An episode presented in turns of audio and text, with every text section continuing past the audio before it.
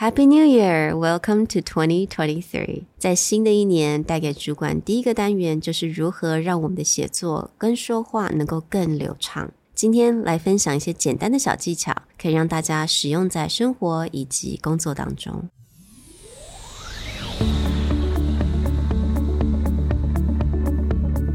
Hello，欢迎来到 Executive Plus 主管与沟通力的 Podcast。I'm Sherry, an educator, certified coach, and style enthusiast. 我相信专业有效的沟通是语言跟逻辑的完美结合。And I'm Nick, a startup consultant, corporate trainer, and late night gaming junkie. I believe great communication requires the right mindset and solid frameworks. 我们希望带给大家职场英语的技能、跨文化沟通技巧与其他能帮助您成为出色领导者的工具。 Join us each week as we share our experience, research, and methodologies to take your communication and language skills from good to great.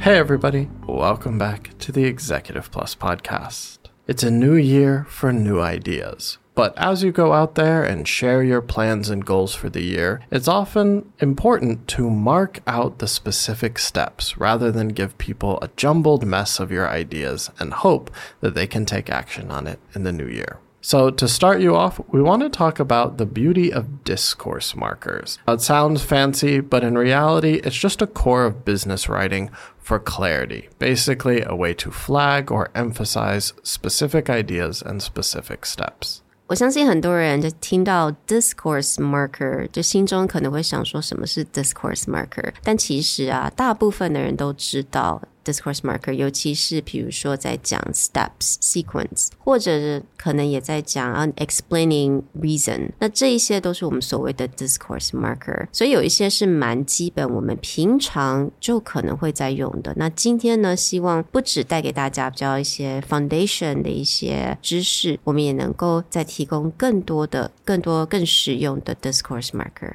As Sherry said, we want to move beyond the basics that most people use, like sequences first, mm. second, yeah. third, or moreover, in addition to add information, and deep dive into a few more of the complicated discourse markers that you may not think about a lot, but can be really powerful in your writing or in your speech. The first one we want to jump into is compare and contrast. This is especially important if we're looking into the New Year's and we want to say, okay, before this was our goal or before this was our focus, and here's what we learned and want to go into the next thing. Making comparison and contrasting to previous year's mm. plans is always important.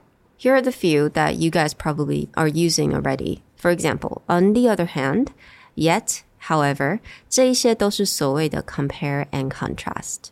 So, a few things that you can bring into your vocabulary or into your usage bank would be phrases like in spite of. Mm. In spite of is a great phrase in order to bring people around to a different way of thinking. Mm-hmm. So, 2022, I think, was a pretty difficult year for a yeah. lot of businesses. So, you may say something like, in spite of the recent downturn we're actually going to look forward with hope, or we're going to build a very aggressive plan. So you're showing that in spite of or despite something that happened last year, it's not worth giving up. You can think in a more positive manner. Another one that you can use is regardless or irregardless. 那 regardless 其实跟刚刚 Nick 所讲的 in spite of or despite 其实非常类似嘛。So regardless of a very difficult year in 2022, we wanted to make it big in 2023. So 一样也是在陈述这种 compare and contrast. Now there's an interesting thing with regardless and irregardless. They actually mean exactly the same thing. Mm-hmm. The only time that you hear irregardless is if you want to make a much more negative connotation or a much more negative focus on what you want to say. So, for example, in Sherry's last sentence, she said, regardless of the last year, we mm-hmm. want to make the next year hopeful. But if you want to use the term irregardless, your second thing is usually the more negative of the two. So, irregardless of your feelings on the matter, it's important for us to push forward which means I'm discounting or I'm not really caring about what you think. But if I said, regardless of your feelings, it's important to move forward, I may consider it more in terms of even though this is a very emotional thing, I think there's positive things going forward. So that's just a fun contrast between these two words. Now the next one, talking about results，也就是结果。那有一些大家平常也会用到的，比如说像 for this reason, hence, thus, as a result，这一些都是我们平常可能会听到以及会用到的一些片语。So, things that you can use instead of the basics that Sherry just mentioned or the tried and true because of are things like consequently or accordingly. These words just feel a little bit more powerful. Because seems just like a natural progression. But when you use terms like consequently or accordingly, is you're really calling out that whatever comes next is a big shift hmm. from what I talked about before. Hmm. So if I laid out certain milestones or markers that we hit before, then consequently it's going to have very significant actions. Hmm. We talked about in the redundant episode that you cannot use certain words over and over again or they lose meaning.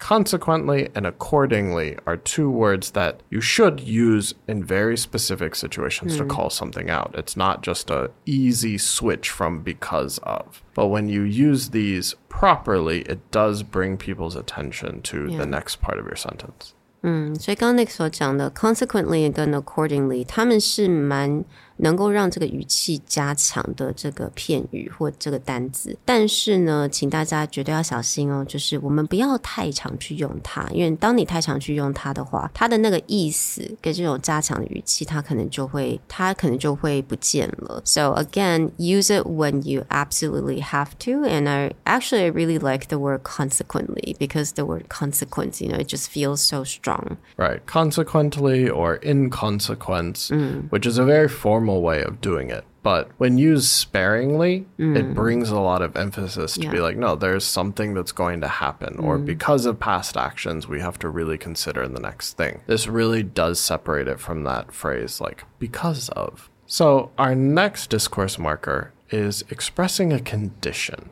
Things that people usually know as if. Mm. It's the basic way to think about it. If A, then B. Mm-hmm. But you also have things like as long as or so long as. Hmm. As long as the economy continues going in a downward spiral, we're going to have to do whatever hmm. thing.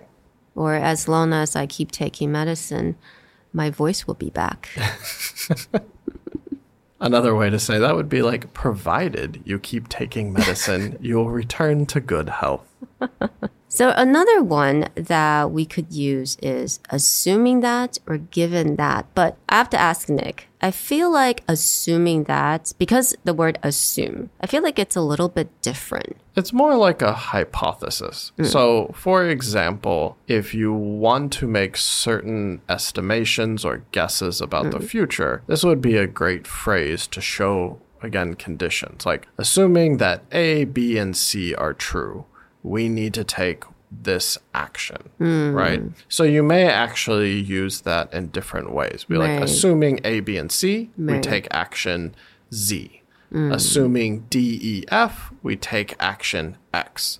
So hmm. you're actually separating out specifically using this kind of discourse marker, this kind of phrase. There's another phrase similar, given that, which you talked about. But assuming that and given that would be the separation of assuming that is I'm making a little bit more of a guess or a hypothesis. Given that would be I'm stating facts. So given that fact one, fact two, fact three, this is the action we need to take. So assuming that assume，因为它就是一个假设嘛，假设这件事情是真的。 哒哒哒，但是 given that given that 它其实后面陈述就是现在的这个事实，right？They're facts，所以它其实两者有一点点小小的不同，但是它们都可以用来作为 expressing a condition。 We hope that you found it useful to look at discourse markers as a way to talk about your New Year's plans or your strategy for the coming quarters.